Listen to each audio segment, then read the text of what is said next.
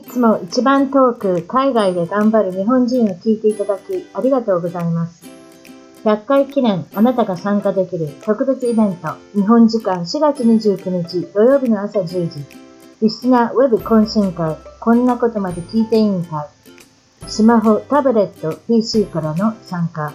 Zoom ミーティングアプリを使っての90分海外生活 Q&A Facebook でがっつり友達を増やそう。番組の裏話、際どい質問も大歓迎です。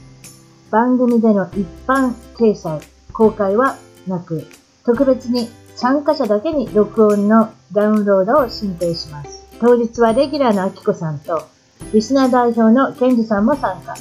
過去のゲストの方の飛び入りもありかもです。海外好き、海外にすでにいる方、在米28年の私がどんな質問にも回答する気が満々です。参加費用は10ドル、約1000円。お申し込みは一番トーク .com イベント情報から、一番トーク .com イベント情報から、この機会にリスナーの皆さんにぜひお会いしたいです。今回の一番トーク、海外で頑張る日本人は、今日公開録音で、たくさんの女子会のメンバーの前に、えー、私が勝手に喋ってると。で勝手に喋ってるんじゃないんですよ。ゲストがなんと、あの、もうこれも半レギュラー的になってますけれども、2回目の出演、松本直子さん。あ、はい。こんにちは。松本直子さんの方は、これも18年間、海外、はい、国際結婚の相談所の、えっと、お世話されているマッチングメーカーなんですの、まあ、あの、彼女なんですけれども、それでまあ、えー、今日は、えー、東海岸ですね。アメリカの東海岸のバルチモアから参加していただいて、はい、それでまあ、オーディエンス、はい、皆さんに囲まれておしゃべりしている形なんですけれども、まあ、今日は、えー、まあ、特別に皆さんがいろいろ海外について、生活についても、えっ、ー、と、質問がある。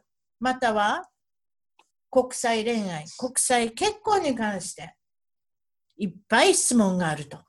で、これはもう何でもありっていうことで、ここ今日はまあ質問会、そして回答者、出てきてもらいますよね。特に私のゲストで出てきてくれてるのは、カナダから、バンクーバーから、これは、ともこさん。そんな感じ、ええ。この方は、あの、92番でエピソード出てきてる方ですね。お綺麗な方ですね。今、あの、なんかコーヒーかなんかスターバックスかなんかのどっかの飲みながらなんか、かっこいいですね。気取ってバンクーバーのダウンタウンかなんかいるんでしょうかね。ニコニコしてはりますけれども。もしも、あの、回答ができなかった場合、いろんなものが、お助けマンになってくれると思いますんで。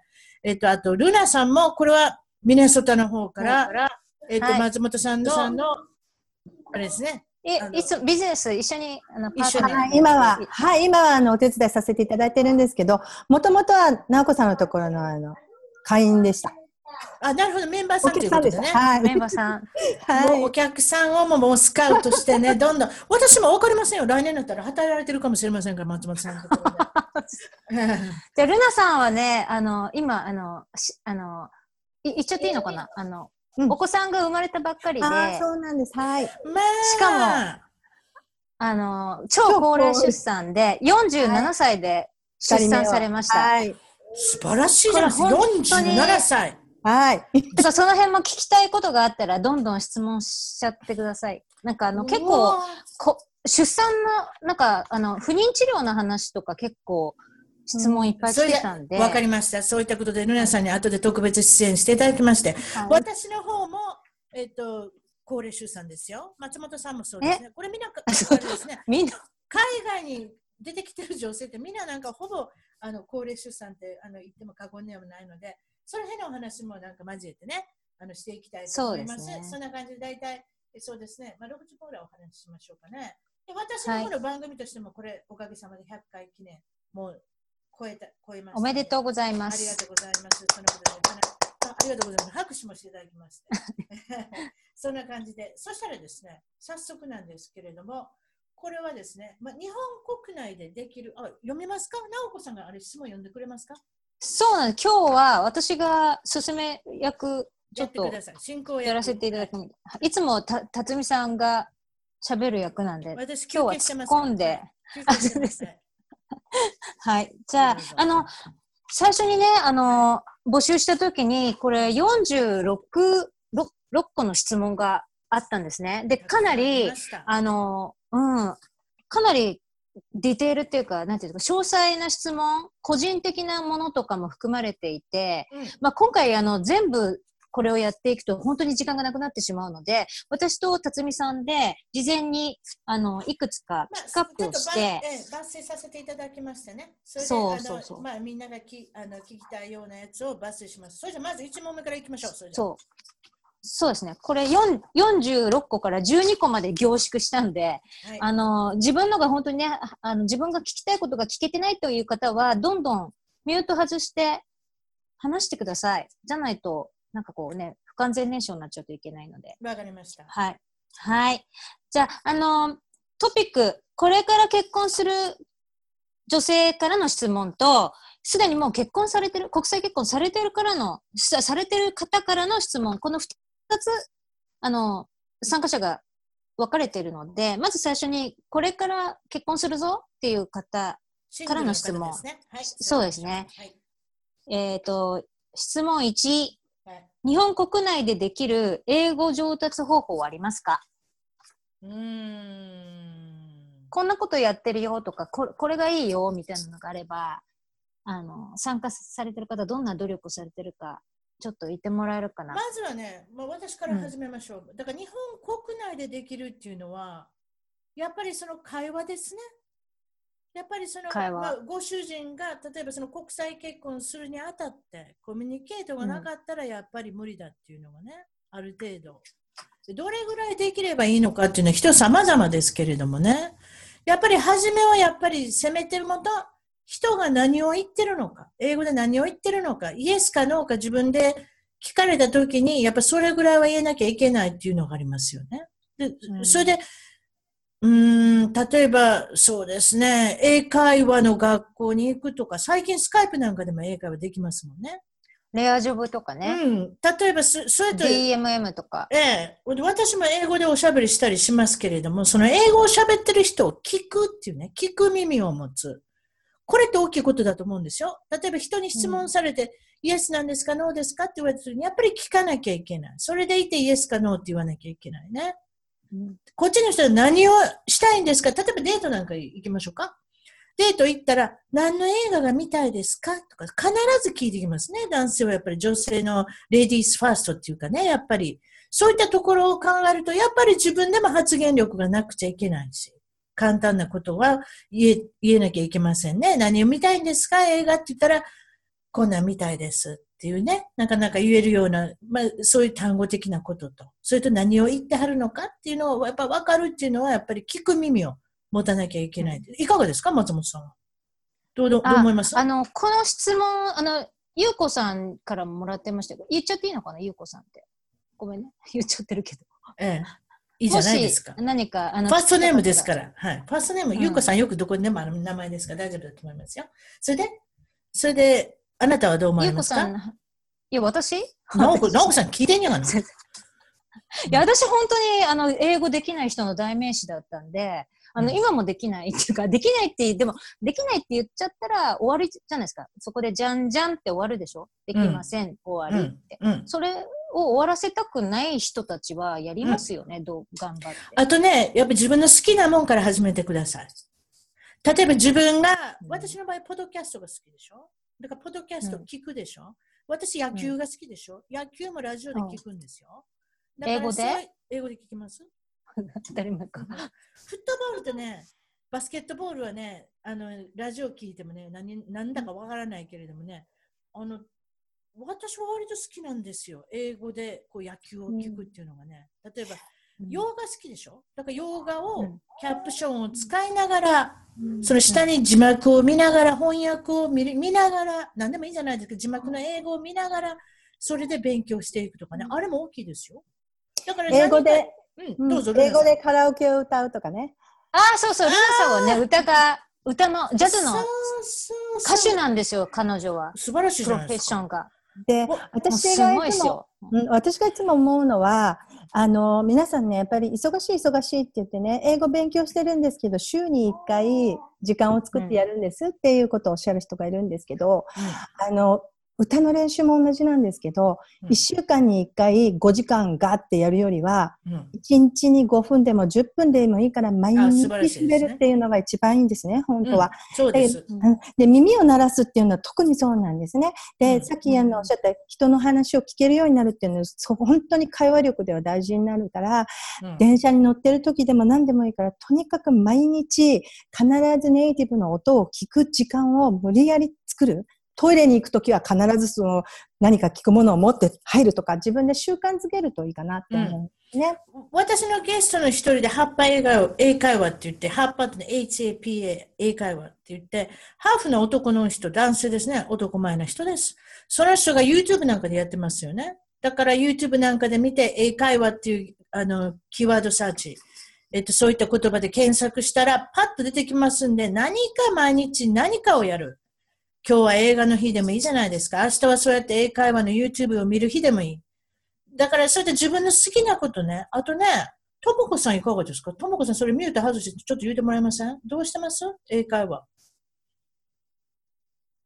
英会話。ありがとうございます。バンクーバーの郊外より。ちょっといかがですか？突然呼ばんとってください。あすみません。これ、三重県の出身のね、ともこさんです。私の仲のいいね、素晴らしいね、このバイタリティあふれる。ちょっと、もう、もう、もうあれじゃん、全部、え、全然はいいです。なな言ってください。英語どうやって学びましたか？日本に行ってる時ですか？日本にいるとき、うん日本にいてる時は、ひたすら聞きまくっただけです。何を聞きまくったなんか何でもええから教材みたいなやつとか書き集めて聞きまくっただけです。そうでしょ聞くってものすごい大事ですよね。こういった意味ではね。で、車でね、今ねめっちゃ音量上げて、自分も言いまくる。リピートしまくる。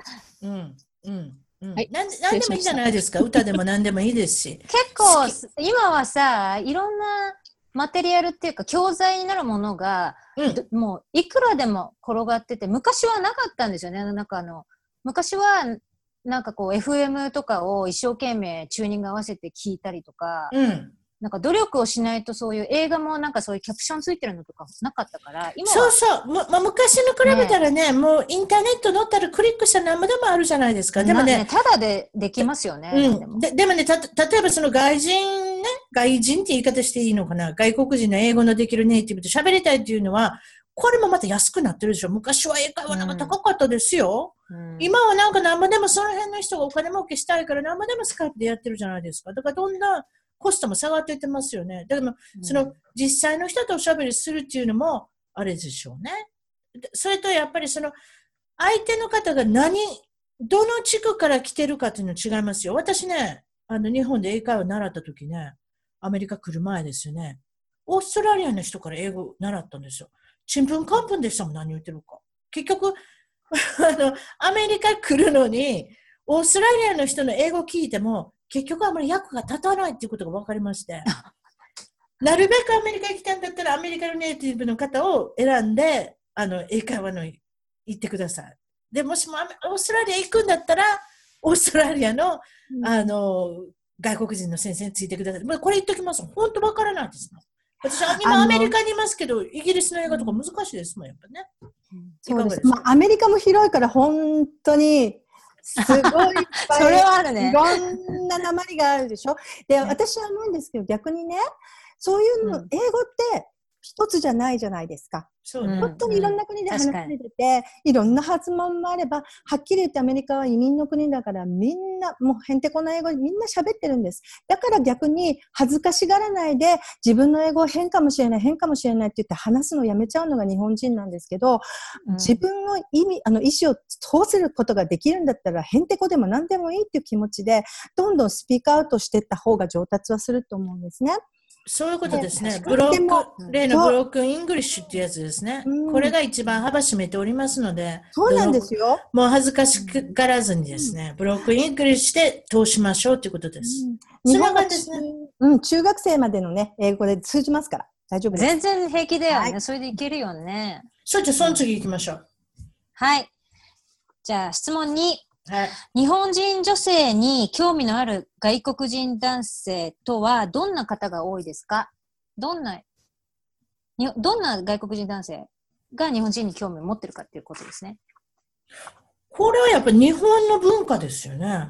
やっぱり例えばアニメが好きだったりとか、なんか例えばその、えー侍のなんとかが好きって言って柔道が好きだったりり、ね空手が好きだったりとか、あとは、やっぱりその、うん、日本女性っていうのは謙虚であったり、要するに大和なでしこであったりっていうふうなところに憧れてる人とか、あとはその、ちょっとあれなんですけれども、例えば外国、アメリカ人だけの話ですけれども、恥ずかしがり屋の人も。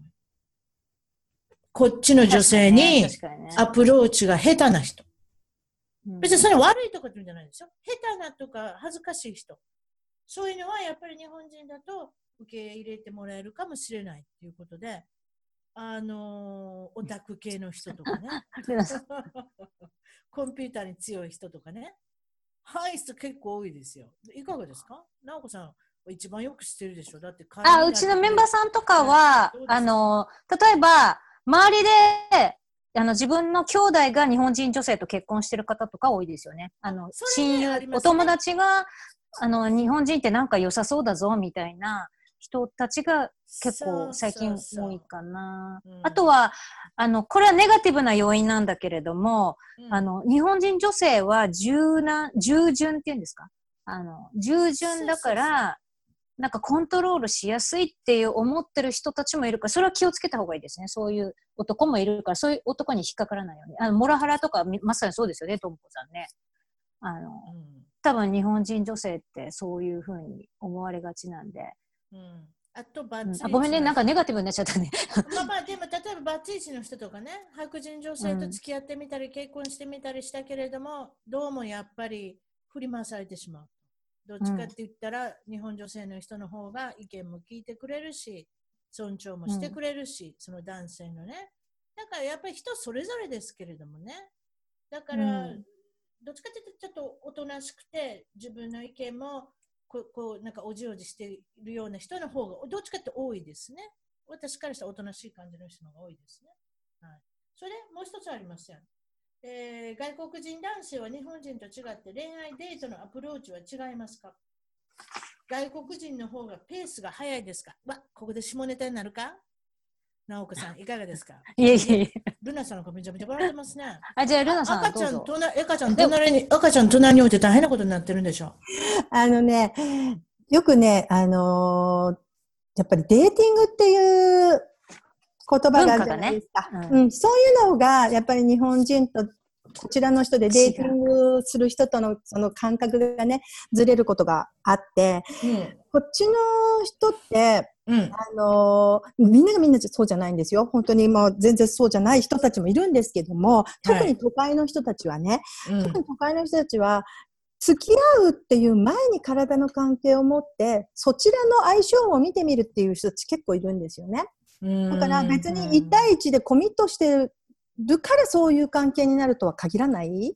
まあ、日本ももうだんだんそうなってきてはいるんだけども、でも、あの、日本の女性がやっぱり時々勘違いしちゃうのが、うんもう体の関係持ってくれたから私と付き合ってくれて私のものみたいなね。ああ、それはちゃうな。それはちゃうな。うん。こっちの人の方が、そういったことでは、そういう女性でもね、ちょっと男性っぽいみたいな考えの人いっぱいいますよね。そういう相性も見てみなきゃ私この人とあー付き合えるかわからないっていう人たちがいるんですうんうん考え方の違いだと思うんだけどね。いや、でもはっきり言ってそうですよ。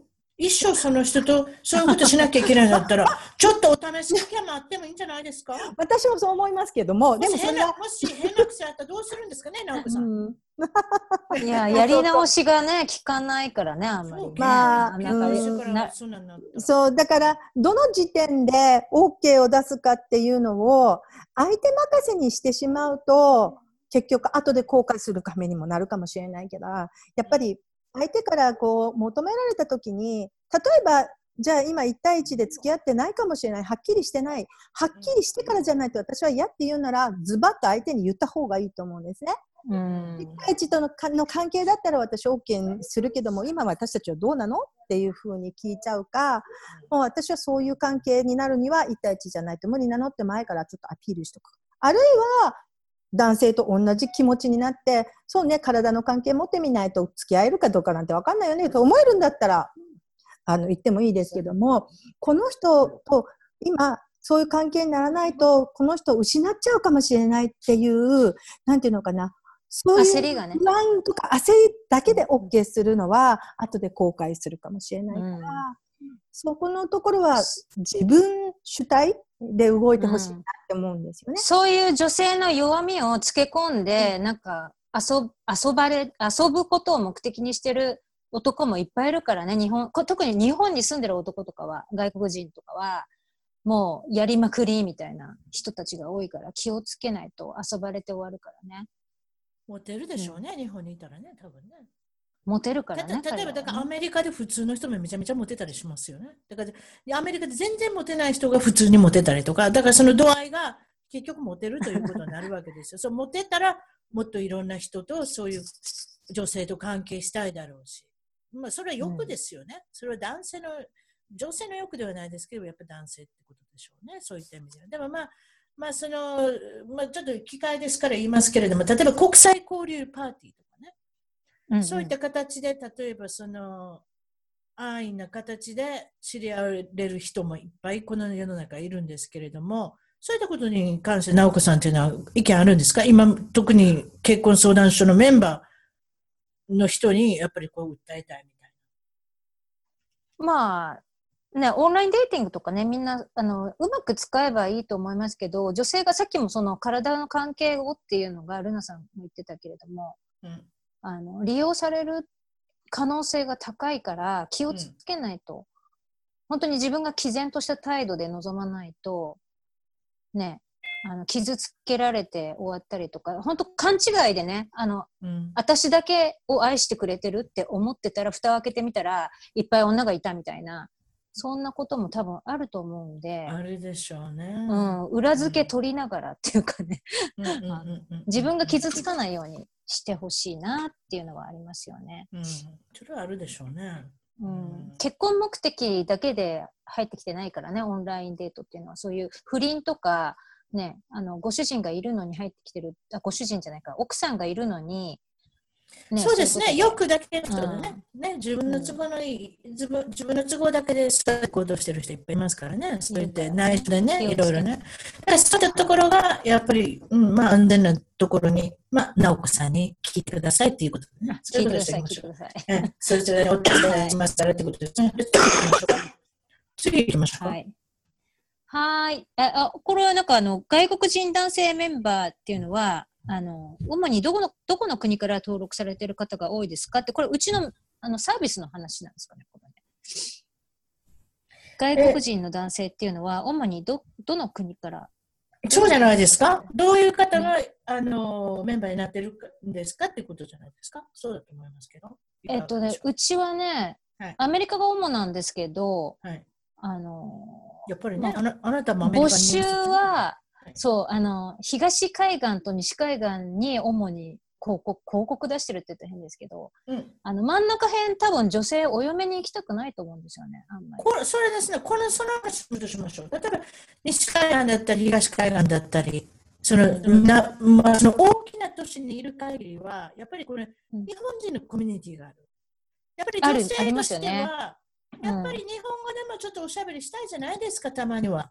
例えば、日本のレストランだったり、日本のスーパーマーケットだったり、そういったところがあると、やっぱりストレスも少し解消されると思うんですよね。そうですね私はそうですよ。うちの主人に言いてますよ。あの、日系のスーパーがなかったら私は引っ越ししま引っ越ししません。いや、でもそれうちの辺ないですけど。でもあ、そうか。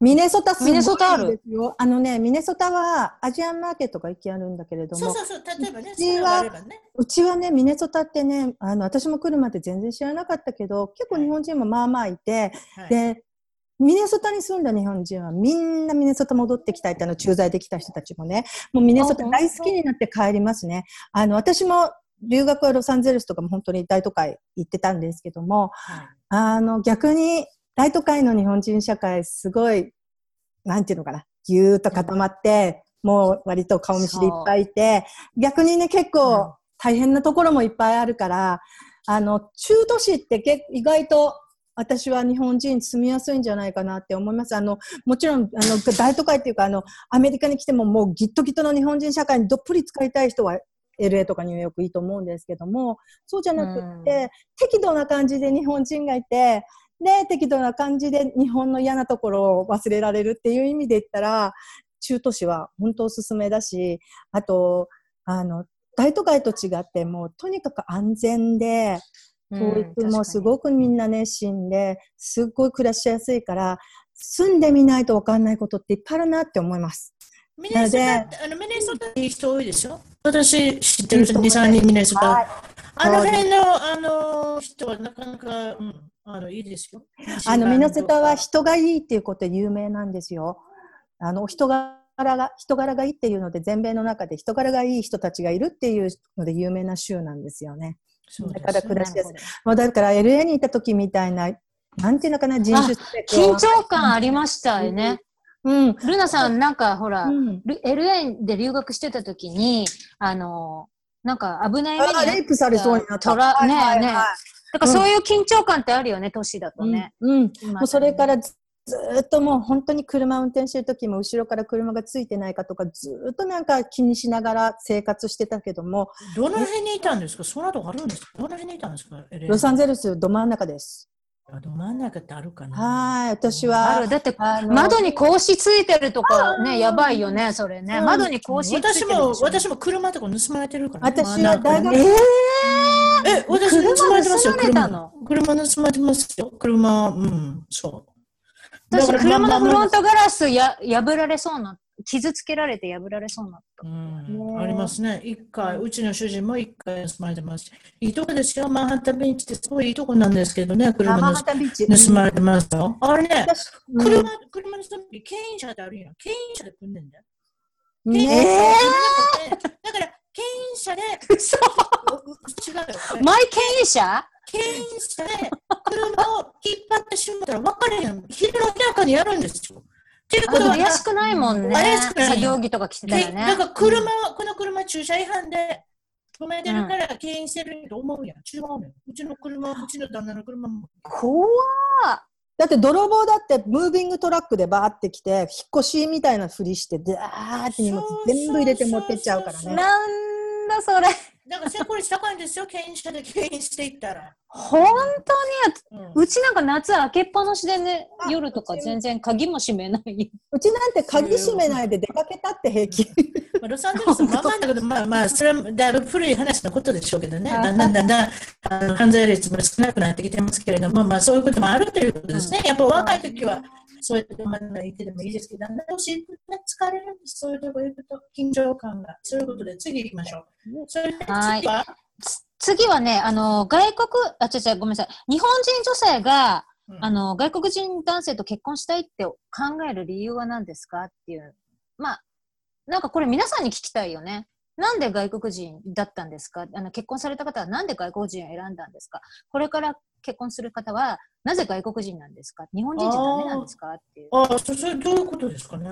私言えないの誰か、ね、私言えないかなんか、誰か答えてください。私メンバーやないしな。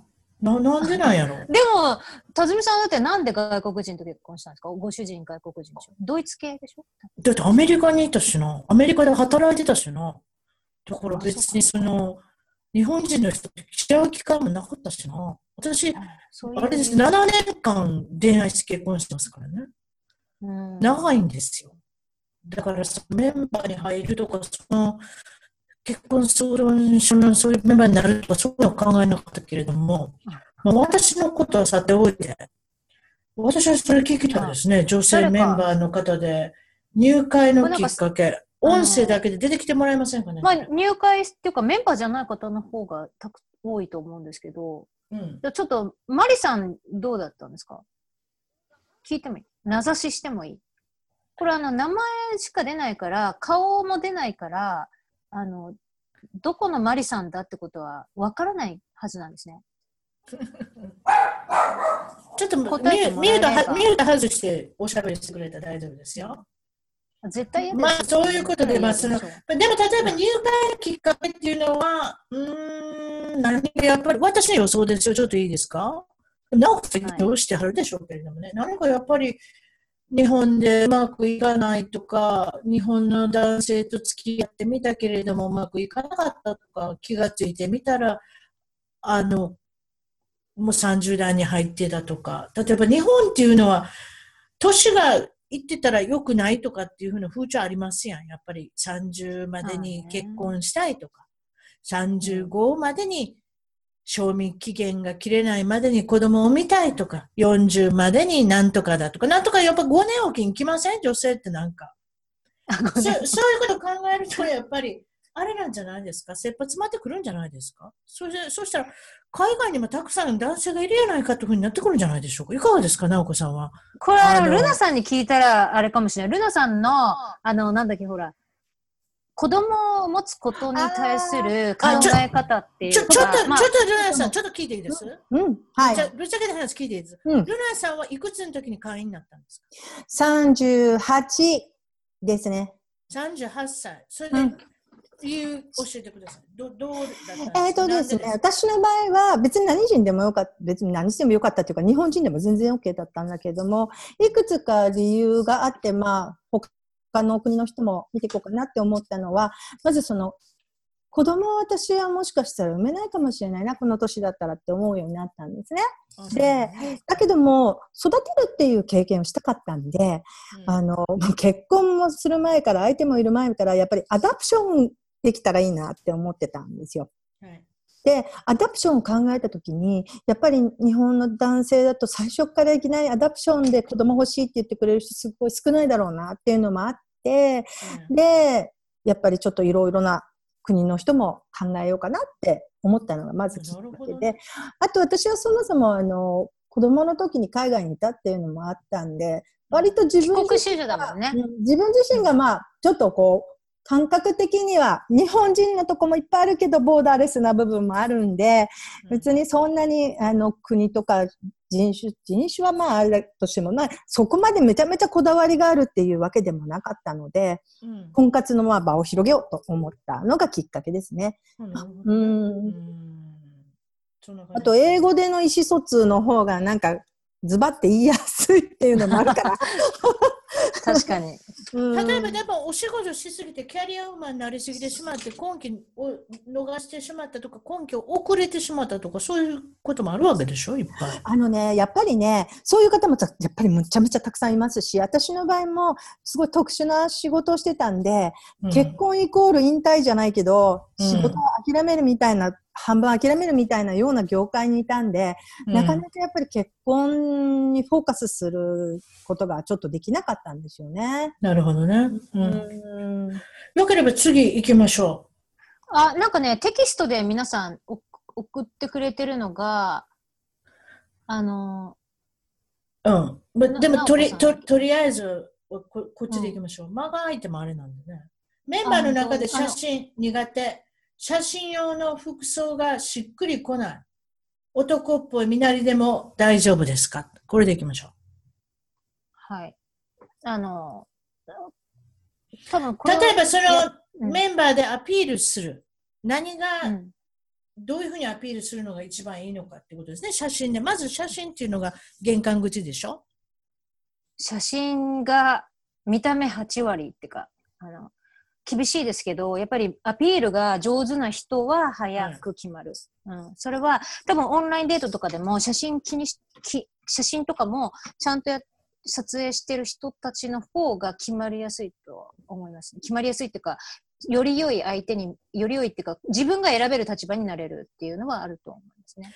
例えばどういうことに気をつけた方がいいと思いますか？私はボーイッシュな短い髪の毛ですし、ジーンズが大好きですし、どうしましょうって言われたら何を勧めますか、うん、えっ、ー、と、それは、だ、あの、難しいっていうか あの、ボーイッシュな人は、フェミニンになった方が、早いかなっていう感じあの、ど。うしても自分はボイッシュで変えたくないっていうんだったら、その道を歩んでいただいて全然構わないんですよ。でも、あの、どちらかというとフェミニンな人が好きな外国人男性の方が多いですね。特に日本人がいいって言ってる方は、うん、日本人はちゃんと女らしいおしゃれをするのでっていうことを理由に書く人すごく多いんです。こっちだと、西海岸かなんか本当みんな T シャツ、ジーパン、スウェットじゃないですか、女の人。うん、それが嫌だからって言って、日本人はみんなきちんとおしゃれするからって、日本に遊びに行ったことがある人たちはみんな日本の女性はみんなおしゃれだって。それで日本人に惹かれる人もかなり多いので、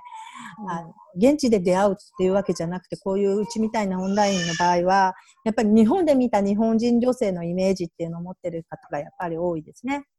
なるほど。私失格ですね、いきなり。今なんか半端に T シャツダメだって言われて私今こけましたけれども、まあいいです。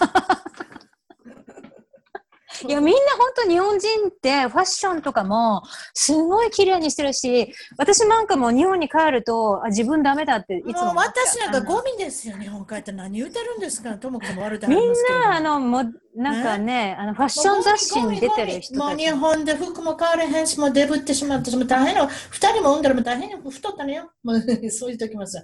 次行きましょう。例えば遠距離恋愛の進め方と、あ、違った。遠距離恋愛の進め方、そしてビザ、永住権。例えばそれ、やっぱ関わってきますね。遠距離恋愛。やっぱりそういうふうになってきますよね。例えば女性が日本にいて、そしてアメリカ人の男男性であったり、そういった方が、えっ、ー、と、スカイプでおしゃべりしたり。これはどういう、どれ結構割合的には多いでしょ？そういうふうになる。そうですね。遠距離になりますからね。あの、すぐにデートができないから、うん、チャレンジなところは多いですよね。うん、他あの近所の人と付き合うのとは違うから。そうね、会うまでに時間かかったりね。うん、そうそうその言いさっていうのも長くな長引きますしね。うん、例えばデートなんかしてでも、やっぱりその、どうですかね、そのビザっていうのもなかなか難しいし、よくありますね、婚約者ビザとか聞きますよ。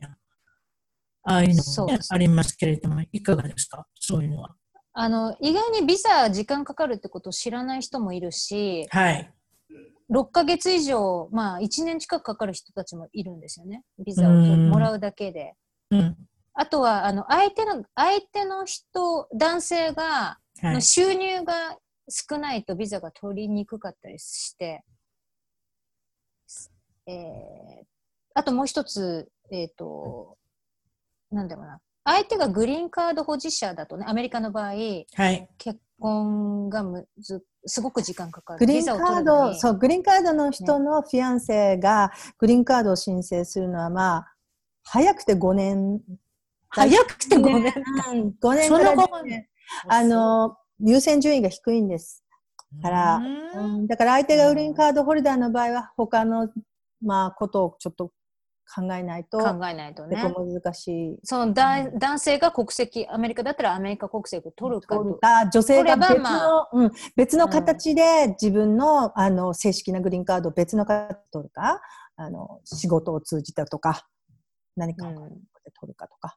私は結婚からのグリーンカードっていうのはやらなかったですけど、例えばそのグリーンカードを取るにあたって、永住権取るにあたって、すごい込み入ったこと聞くんですって。これは偽装の結婚じゃないかと。偽装の結婚ではないということを証明するために結構インタビューの中で、うん、そういう込み入ったことを聞くって聞いたんですか？本当ですか？えっ、と、あの、面接官にもよるみたいなんですけど、聞いたところによると、例えば相手の使ってるまあ、二人で使ってるか、相手の使ってる歯磨き粉の銘柄とか、シャンプーとか、ね、あと、うん、シャンプーの銘柄とか、あとはベッドで寝るときどっち側に寝てるとか。それ聞いたことある。右ですか、左ですか。うん。うん、そうですね。なんか、セクハラじゃないのその質問って。でももっと、もっと見たこと聞いたら面白かったのにね、今ね。それ期待してたんですよ。ねあ、ほくろの位置とか？体が隠れてるほくろの位置とかね。でも本当にそうかどうかって、それって都市伝説じゃないんですか？本当にそんなこと私全然何も聞かれなかったけど。あの、本当に人に、あの、あとエリアにもよるみたい、やっぱりあの、あの、なんていうのかな、そういう偽装が多いところなんかはすごい厳しいみたい。すごい厳しい。あと面接官が意地悪か。結局それ疑ってかかってるんじゃないですか、初めからね、うん。そういうことでしょうね。それじゃあつ、次に行ってみましょう。オンラインや、言ってください。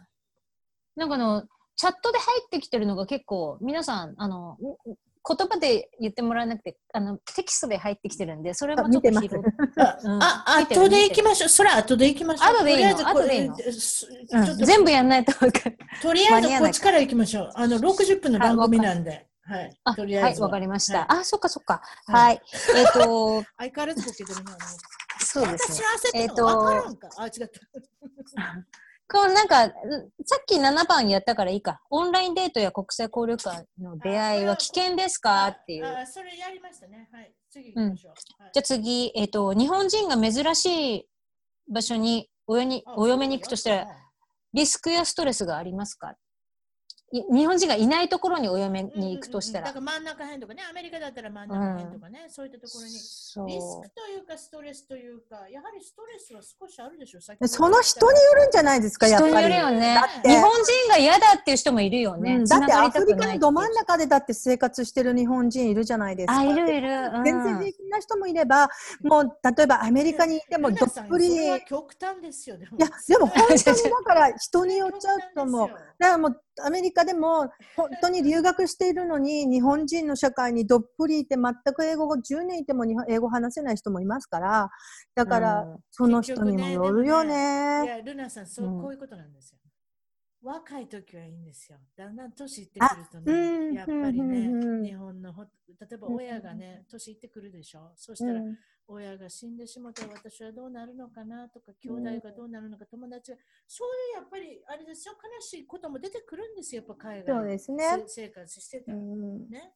だからそういったところで、その頭ごなしに、まあ、言えないですよね。絶対大丈夫っていうのは。だから、だからその時その時にうん自分の住む場所を選んでいける人生だったらいいんじゃないかなとは思いますよね。だからまあ、あのどうしてもそこの場所でしがらみがあって抜け出せないっていう方も結構いらっしゃるかもしれないけどでも、まあ、最最後の最後でやっぱり日本がいいなって思われる方はすごく多くって多いよね。私のあの母のいとこがねニューヨークに、えー結局何十年いたんだろうえっ、と80までいたんですけど結婚もせずにね女で一人で80までいたんですけど最後の最後にあの永住権手放して日本に帰ってきたんですね。うん。だからあの最後の最後は日本を選んだっていう感じですけどだからどこに住みたいかも多分年それこそ辰巳さんおっしゃるように年代ごとに変わっていくと思うのね。そうだから今はどこがいいと思ってもその後またあのその時仕切り直せばいいんじゃないかなって思う？その時その時に考えてええねんそうそうそう仕切り直せばいいのかなって。例えばねうん田舎に住んでて嫌やったら今度は例えばご主人に行って何かその引っ越しして日本人がもっといるようなとことかその都度にも問題にを解決していけばいいそういううんふうな感じでいった方がいいと思いますよ。そういう場合にはやっぱりそういうことに理解を示してくれて一緒にいろいろディスカッションできる相手を見つけといた方がいいですよね。あとコミュニケーションです。そうだからね。やっぱりそういったところはコミュニケーションのそういう語学力が少しなかったは自分の言う、ね、言いたいことが言えなかったりとかしますので、うんそれが逆にストレスになるかもしれないですね。うんどっちかっていうとそういう環境よりも、あ主人とのコミュニケーションがまさにうまくいってたらっていうことですね。そうですね。それじ次は、えっと、すでにもう結婚はいしてらっしゃる方の、その海外生活をしてる方の、あの、また質問なんですけど、いかがでしょはい。えっ、と、質問。海外でどのようにお仕事を見つければよいですか？う。うん、どのように？ねまあ結構多かったよね、こう。うん。うん、例えばどのようにっていうのはいろいろありますけれども、これ結婚してからってことですか？結婚してからのことかな？結婚してから、例えばグリーンカードがあると永住権って言われるものですね。要するに、例えばうんアメリカだけの話ですけれども、どういうふうに、あの、何の仕事もできるはずですよ。例えば永住権があれば。そうですよね。選ばなければね。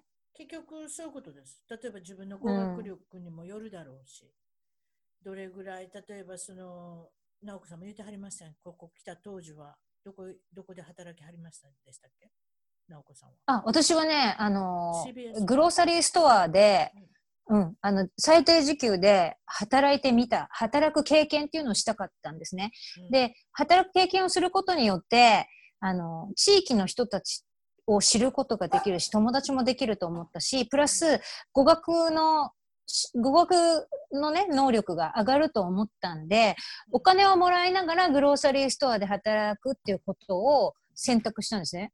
それは、あの、英語学校にお金を払うよりもよっぽど自分の身になるって思ったから、そういう考え方をしたんですよね。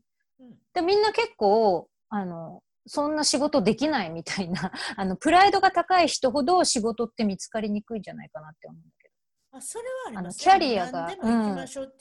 だからその。日本でキャリアが高かった場合には、あの、同じかそれ以上のお給料をもらえるかって言ったら、すぐにはもらえないっていうふうに最初からわ理解してトライ、何でもチャレンジするぞっていう気持ちがあればいいんだけども、なんかそこでポキって折れちゃう人たちもいますよね。年収1000万とか取ってる女性たちいっぱいいるから、あの日本でね。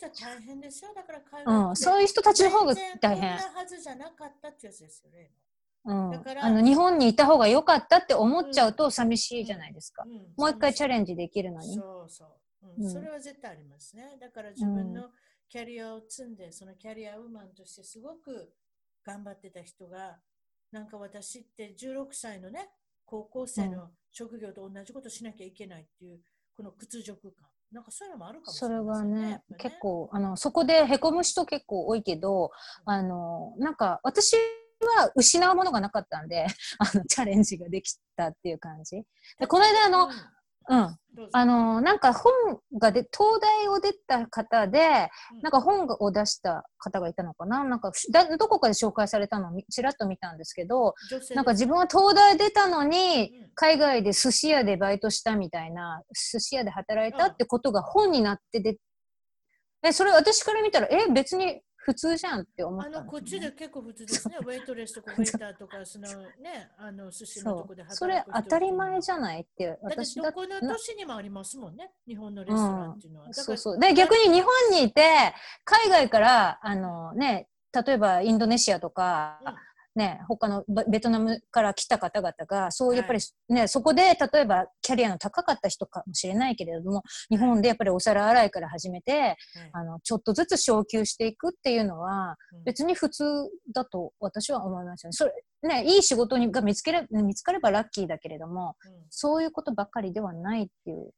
ことです、ね、まあ、英語を学ぶっていうことに関してもね、例えばね、ご主人がね、と英会話してるときにはね、聞いてくれはりません。日本あの気をつけてご主人は聞くでしょ？うちのハニーがおしゃべりしてるんだから、うん、そうじゃない。例えば、スーパーマーケットで働き出したり、何でもいいじゃないですか、マクドナルドで働き出したり、ね、そういうことをすると、本当に生きたい英語で、確かに扱いは荒いかもしれませんよ。でも本当に生きた英語の中で自分のことが伸びていきますもんね。うん、うん、私もやっぱりアメリカの会社で、え6年ぐらい働いてましたんですけれども、そこでまあ営業のあの、まあ、アシスタント、セールスみたいなことしてましたけれども、やっぱり行きたいがうちがやっぱ仕事でクビにならんとこまで頑張ります、うん、そういうことですよ。生きた英語を学び、ね、クビにならんとこまでみんな頑張るんですよ。そうやったら英語は伸びるんです。そんなもんです。それで次行きましょうか。すみません。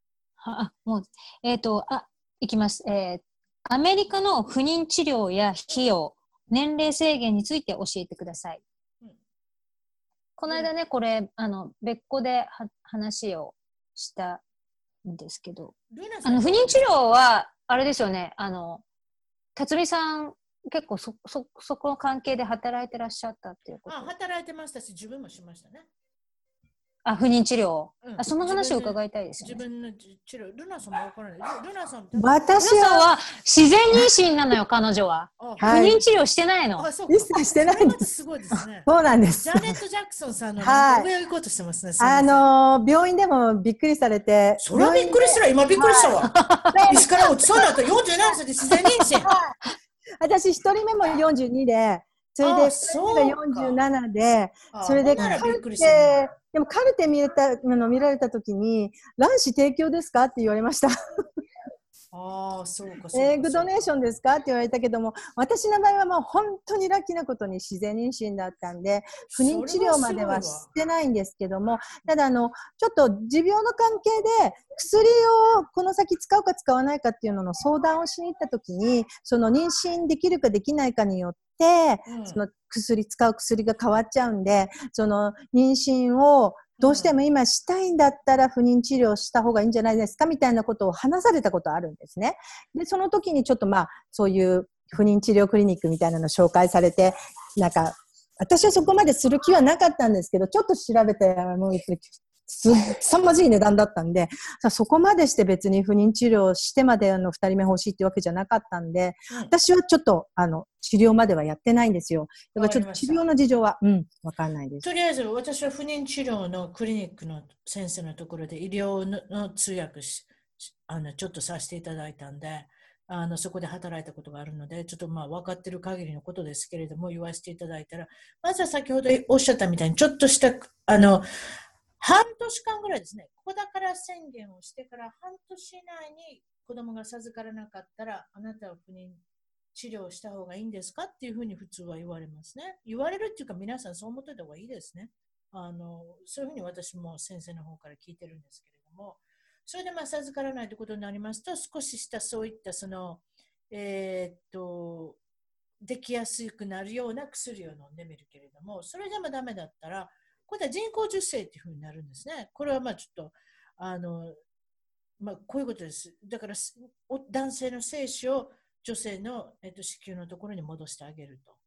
それでもちろん男性の方も調べるんですよ、不妊っていうのは。だから女性が悪いのか、男性が悪いのか。うん、例えば子宮筋腫があったりとかして、例えばそういったことがあると、赤ちゃんっていうか、まあ、その受精卵が着床しにくいので、そしたらまず子宮筋腫から治してみましょうとか、だからそういったことでまあ先生と相談するんですけれども、今度例えばその次に来るのはその人工授精。もっと一その人工授精いくらぐらいですかね大体、うーん、まずこれを持っておいてください。保険は多分効かないんだと思うんですよ。いろいろな。日本の、聞かないの。日本の駐在員の人で聞いた人がいました。で、それは日本から持ってきた保険だから聞いたわけですね。それは多分グローバルななんかインシュランス持ってきたんじゃないですか、保険を。でも、アメリカ人と結婚してて、自分が永住権で普通の保険であったら、まず効かないので、自分で自腹切ってくださいってことですね。それで薬で、先ほどまあ、言った処方段階の薬で何百ドルって関係ですかね。次、人工授精したら大体20万円ぐらいじゃないですか。2000ドルぐらいじゃないですか。それで次は受精卵なんか、あの、ピンキリだって言ってましたよ。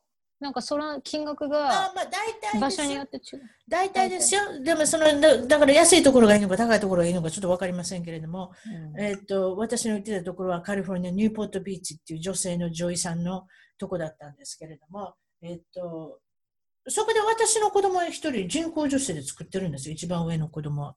でも、日本の人は言いたがりませんね、これね。私ちょっと変わってますね、言いますけれどもね。あの、日本人の人ものすだから私、日本の通訳してたから、日本人の人、すっごいプライバシー守りますもん。でそれで言っときたいのは、まあ、体外受精ということですね。それは、受精卵を作って今度お母さんのところに戻すっていうのは大体、そうですね。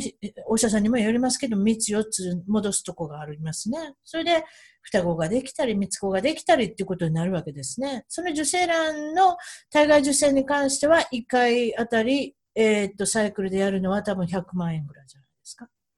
それで、保証はないですよ。できるっていう。でもひょっとしたら一人じゃないかもですよ。二、人。あの、聞きたいんですけど、辰巳さんに。はい、私がね、病院で、その、そういう話をされたときに、はい、私、その時点で46だったんですけど、はい、あの、普通はこの45過ぎは基本的にエッグドネーションを進められるっていう話を聞いたんですけど。えー、ウィザンの場合で、ウィザンっていうのは初めて妊娠したい人で、うん、規定はないですけれども、ほとんどの先生はだいたい40歳のラインで引いてます、多分。で、エグエ40歳 ?40 歳のライン。だから自分の自分の卵じゃないってことだよね。自分の卵じゃないってこと。そうですよね。うん。アメリカはその辺結構シビアですよね。あの、なぜかって言いましょうか？結局、あの障害が出るからです。そうですよね。えー、子供に対して。えー、ここの国はシビアですね。だいたい22、えー、と妊娠22週になったら、えっ、と、アミノセンテーシスって言って、えっ、と、あれは何ですか？えっ、と、お腹の中の水がありますね。何水って言うんでしたか？忘れ用水、用用水。水を取って、うん。それで障害があるかどうか見見て、うん。それで追体するっていう方もいらっしゃるんですよ、実は。うん。だからそういったこともあるの、それを避けるのにも、やっぱり健康な赤ちゃんを産んでいただきたい、障害のないっていうことで、普通のクリニックの場合、不妊の治療のクリニックの場合は大体40ぐらいをラインにして。ます。うんエッグドネーション。そういうことです。他の人のうん卵を使うということですよね。うん日本はあのそのに人の卵を使うっていうのが基本的にまだあのおなんていうかな、大っぴらには OK になってないので、やっぱり皆さん自分の卵子での治療になるから、自分の卵子での治療っていうのはやっぱり45ぐらいまでされる方は結構いらっしゃるんですよ。でもアメリカはもう本当に割とその辺シビアに、あの、不妊治療の歴史がやっぱりアメリカの方が長いんで、割とちょっと年齢に関してはアメリカの方がシビアじゃないかなって私は思いました。で、その、そうすると結局そういう事実を男性も知っちゃってるので、結局け、子供がどうしても欲しいって男の人は女性の年齢に関してもうるさいんですよ。皆さん外国人は、アメリカはね。アメリカは、アメリカは他の国はちょっと違うんですけど、アメリカは、あの、どうしても自分の子供が欲しいってこだわってる男の人はそういう事情もあって、実は女性の年齢をうるさく言ってくるんですよね。あともう一つ大きいのありますよ。こういった言い方しちゃいけないですけれども、あなたの子宮は使い物になりませんという時ありますよ。そういうそういう場合は、人のお腹借りるんですよ。はいはいはい。そういうそういう通訳もやったことありますよ。うんだから、うんあなたいくら頑張っても、受精卵はあなたの着手をしませんと一人患者さんいましたけれども、なぜ着手をしないか、その人は。もう私はその時通訳してましたけれども、受精卵がつい、えーまあ、着手をしないのは中絶しすぎたんです、その彼女は。そうすると傷がいってますね、子宮の中に。そうすると赤ちゃんになる受精卵はひっつきたがらないんです。どこにもひっつかないんです。そういう悲しいこともありますね。でもまあ、それはまあ、あの、稀な例ですけれどもね。だからそのエッグドネーションとおっしゃったその卵を買ってきたらいいっていうわけでもなかったりもしますってことです。でも、これを思っておいてください。不妊治療をしたからって言って1年で妊娠するっていうのは、ま、もうそれ稀なケース、形跡で、あの、ケースですよ。稀と言っちゃいけないですけれども、年がいけばいくほど、あとやっぱりいろんなことで、お父さんが悪いんだろうか、ご主人が悪いんだろうか、あなたが悪い。悪いって言い方いけないですね。だからその治療がどっちにしたらいいのかっていうふうなことをいろいろやって、あれでもない、これでもないって1年なんかすぐに経ちますんで、その辺はやっぱりあの不妊治療っていうのは気をつけた方がいいですね。はい。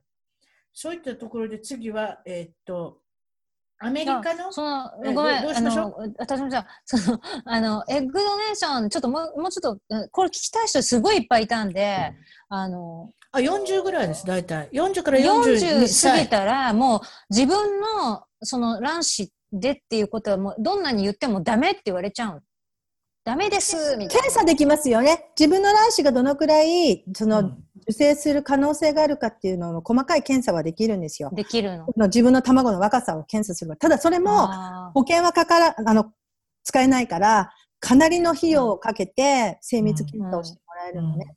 うんうんーうんうんそうですよだからまあその辺は大体40ぐらいと思っててください。先生にもよりますけどね。うんまあ、そういうことですな。それだったら何件か行ってみてもいいよね。あの、その先生との相性とかもあるだろうしね。い一つの病院でダメって言われたらね、こっちの病院ではよいいよって言われるかもしれないわけですよね。まあカリフォルニアだと私に電話ください。私あの、そその先生、その先生使いましたんで。うん 今、今更今いませんで、ニューポートビーチの先生ですけれども、すごくいい先生です。それでそそっち行きましょうあまた後でね、その話をね。アメリカのと医療保険、えそう、アメリカの医療保険との長事情ですね。医医療保険事情と長所短所。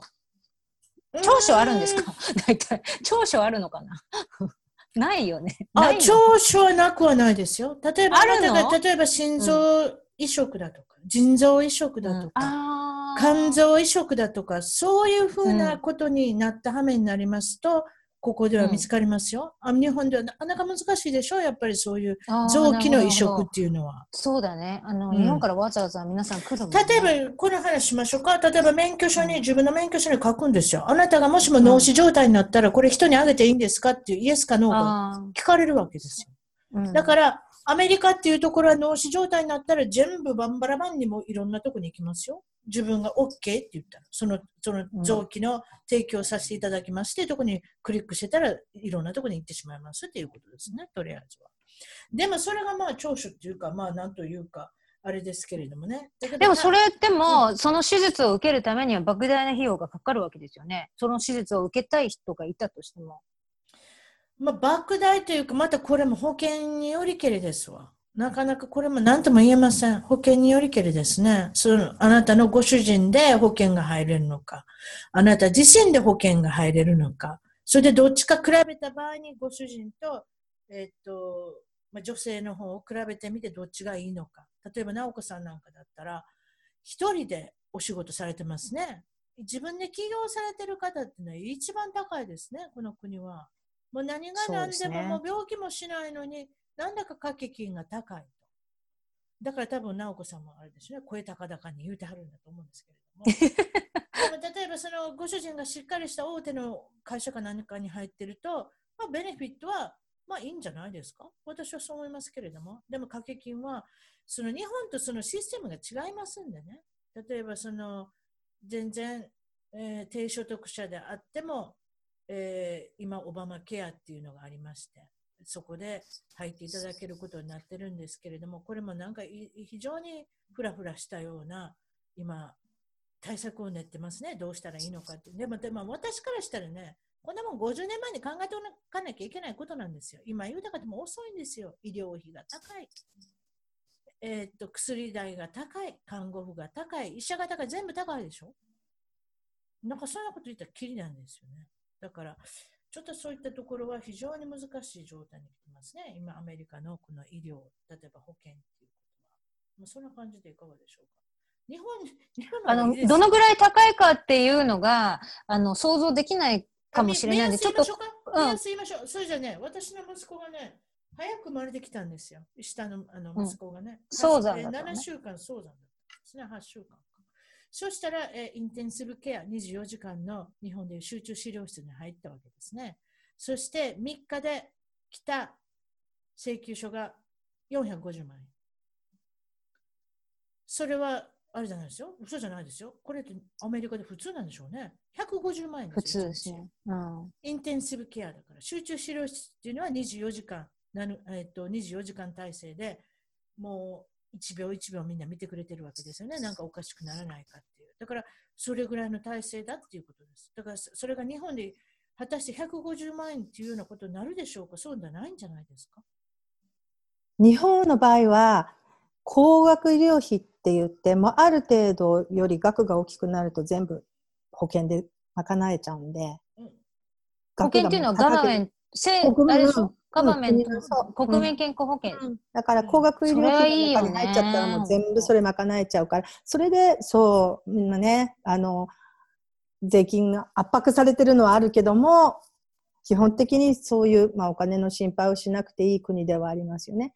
私は、ぶっちゃけた話、医療保険の話しだしたら日本にいときなさいって言いますよ、私。そそれだけのために、それだけのためのことを考えるんだったら、もうアメリカなんか来ない方がいいですよってことですよね。うんそれだって利点も、る人多いですよね。うんいやでも病気になったから帰国するみたいな。だから利点もありますよ。例えば、ああの、歯が虫歯になったとか、歯がなんとかだから日本に帰りますって、それで治療して帰っていきますっていうとか言う人も聞いたことありますけどね。でも、本当そうなんです。悲しい話なんですけれども、こっちでも本当遅いんです。いろんなことが。先ほど言った医療費が高い。そしてもう看護婦さんも高い、お医者さんも高い、薬も高い。また大変なことになってます。まあカナダはどうなんすですか？ともこさん、あの、カナダいいんだと思いますよ。カナダ、日本似てると思います。カナダはどうなんですか？カナダ教えて。ともこさん。ともこさん、はい、ミュートを外しましょう。カナダ、カナダどう？ともともこさんのとこもあれですよね。ビジネスやって。いや、ともこさんのとこもビジネスやってはりますから、そのカナダの医療保険の、あの、事情どうですか？いや、知らんのです、私。一言で終わ知らんのですよ。知らんのですよお父さんに任せてますよって。お父さんに任せて、くしゃみしたら、風邪ひいたら病病院に行ってるだけで、あとはどうなってるかわからない。いや、でも私の聞いたところによると、カナダっていうのは確か日本と似てると思うんですよ。似てるっていうのはどういう面で似てるんやだからあんまり掛け金もそんなにいらないってことよ。国民健康保険みたいなことになってるので。虫歯の治療1本どのぐらいかかります虫歯の治療？あ虫虫歯痛いな、じゃあちょっと詰めるか、みたいな感じで。詰めたことないけど、1000ドルとあ、そっかか。やっぱり1000ドルいくんじゃあ高いよやっぱり1000ドルじゃん。高いか、まあ日本に比べたら。だって歯医者って別でしょ？あの普通のやつとはまた別に。1000ドルってそれ10万円ぐらい？なんじゃない？詰めるのだけで10万円か。そうなんじゃない？アメリカではそうよそう。ですよ。いや、アメリカあ、そそううか。よ。1私も本10万だよ。うん。うん。歯そうですよ。あやっぱり私は保険、うちの主人の保険持ってるから300ドルぐらいですね。だから保険の70%効いてるってことですよ、やっぱり。うん。うん。でまあ、ちょっとあの暗くなるから、もう保険の話やめましょう。なんかもう希り望がなくなるね。希望なくなるの次行きましょう。はい。次。はい。後でまたじゃあ細かいこと聞きたい方は聞いてください。はい。ええっと私はやめたい。私はやめたい。あ、そうかそうか。次行きましょう。はいはい。国際結婚の円満の秘訣または気をつけたいこと、うん家族のつとのつながりなど。なるほど、これね、円満の秘訣。でこれは先ほど言いますけど、私コミュニケーションだと思いますよ。あとやっぱり大爆発をさせない。小爆発で喧嘩をする。で地震みたいだ。だね。で地震。そうそうそうそうそう、小爆発。だから。そうそうそう、ちっちゃな揺れは大丈夫、大きな揺れはダメっていうね。それでやっぱりコミュニケーションをたくさん保つ。テキストでもいいし、チャットでもいいし、もうお話ししてもいいですけれども、やっぱりお話を進めていく。あとやっぱり人に感謝をする。何かしてくれたらありがとうという。向こうもありがとうと言うてくれる。何かそういったことがあるんじゃないですか？毎日毎日の積み重ねだと思いますよ。どう思います？まあ、直子さんは。あの、口に出して言う、言うっていうことですよね。あの、日本人って飲み込んじゃうっていうか、まあ、あんまりこう、言葉にして言語化しないで、喜びも悲しみも、口に出して相手に伝えない人がすごく多い。だかアメリカら、ミスコミュニケーション。アメリカ人はスピークアウトの国ですからね。もう喋ってなんぼですから。それとやっぱり、そう。あと日本のね、やり方としてね、夫婦喧嘩でも友達の喧嘩でもそうですけど、黙りこくる人いるでしょ。あ、いるいる。親と無視とかね。親と無うん視してさ、3日喋ってませんとか、彼女と無視して3日喋ってます。何でもいいじゃない、1週間喋ってません。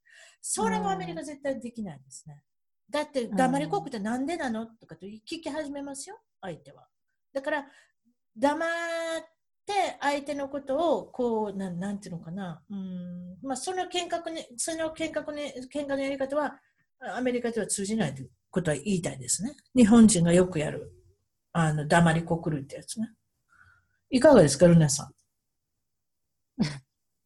うちはまあ、あんまり喧嘩をしないんで、まあ、まずは私はとにかくあの、ギャーってあの、言葉でうわーってくる男の人がとにかく嫌だったんですね。実は DV にあったことがあるんで、モラハラにあったことがあるんで、もう二度とそういう人は嫌だと思ったんで、もうとにかく、あの、喜怒哀楽がうわーってなる人が嫌だったんですよ。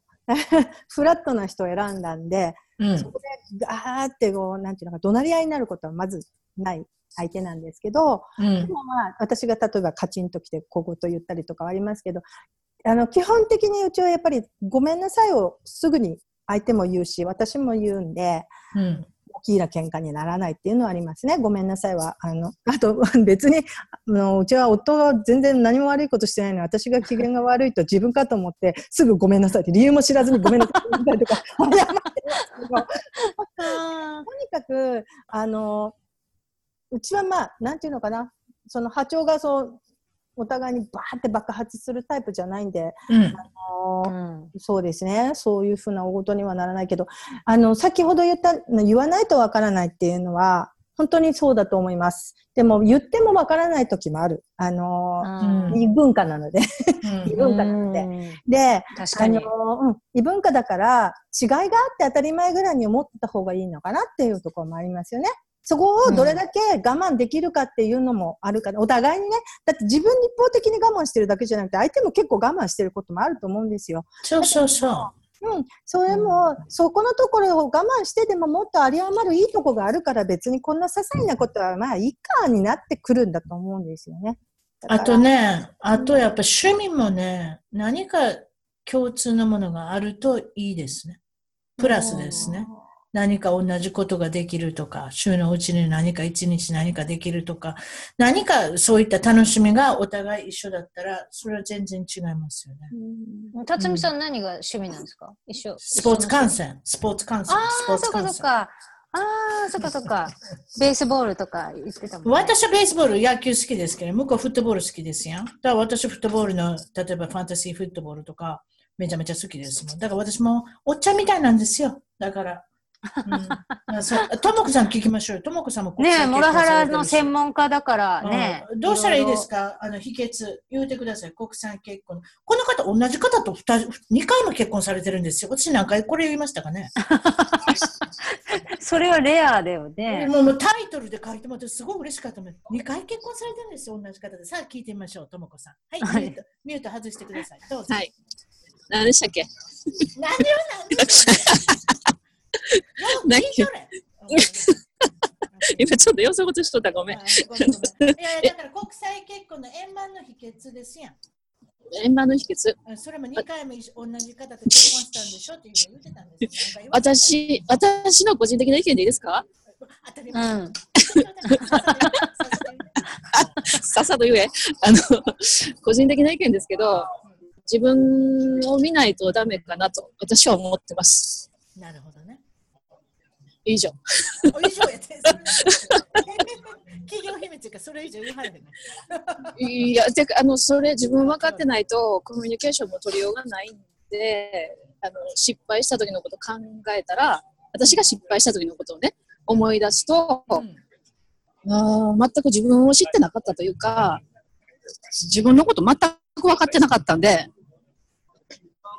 確かに。で、そう、そう、そうです。以上。人のことを悪く言う前に自分の不利を直せというかね、やっぱ自分のことを研究してもうちょっとなんか考えてみようっていう、それはあるかもしれません、ね、なんかもう自分のことだけ見始めたら相手勝手に変わってきたんで、だってもう、あ、そういうことか、みたいに思思いました。わかります。え、それ、あちょっと込み入ったこと聞いちゃうんですけど、そのモラハラをされた男の人と再婚したんですか？そうなんです。え、その、それはモラ、モラハラは治るってことなんですか？それとも、そのモラハラを見ないで、だからそれは許し、しながら生きてるってことなんですか、うん、うん、モラハラは治りますモラハラ治るんですか？治るの、うん、治るよ、めっちゃ。本当に？え、どう、どうやあ、それが専門なんですよね。あの、モラハラされてる方はせ相談しないといけないですね。そうそうそう。で、ともこさん、モラモラハラだけじゃなくて、すみません。すみません、うるさいで。うるさい。わかりました。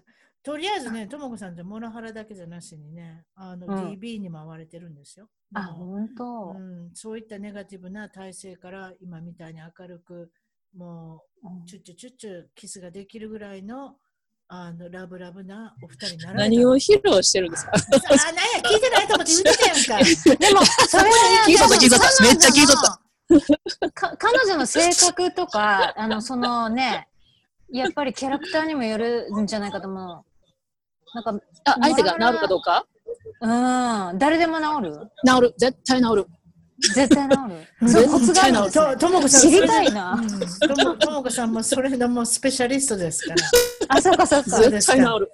わかります。そそれで、はい、92番のエピソードを聞いてですね、皆さん、あの、ブログに行って、あの、ともこさんに連絡したい方は、ぜひ、そうしてください。そういう、そう言っときましょう。ね。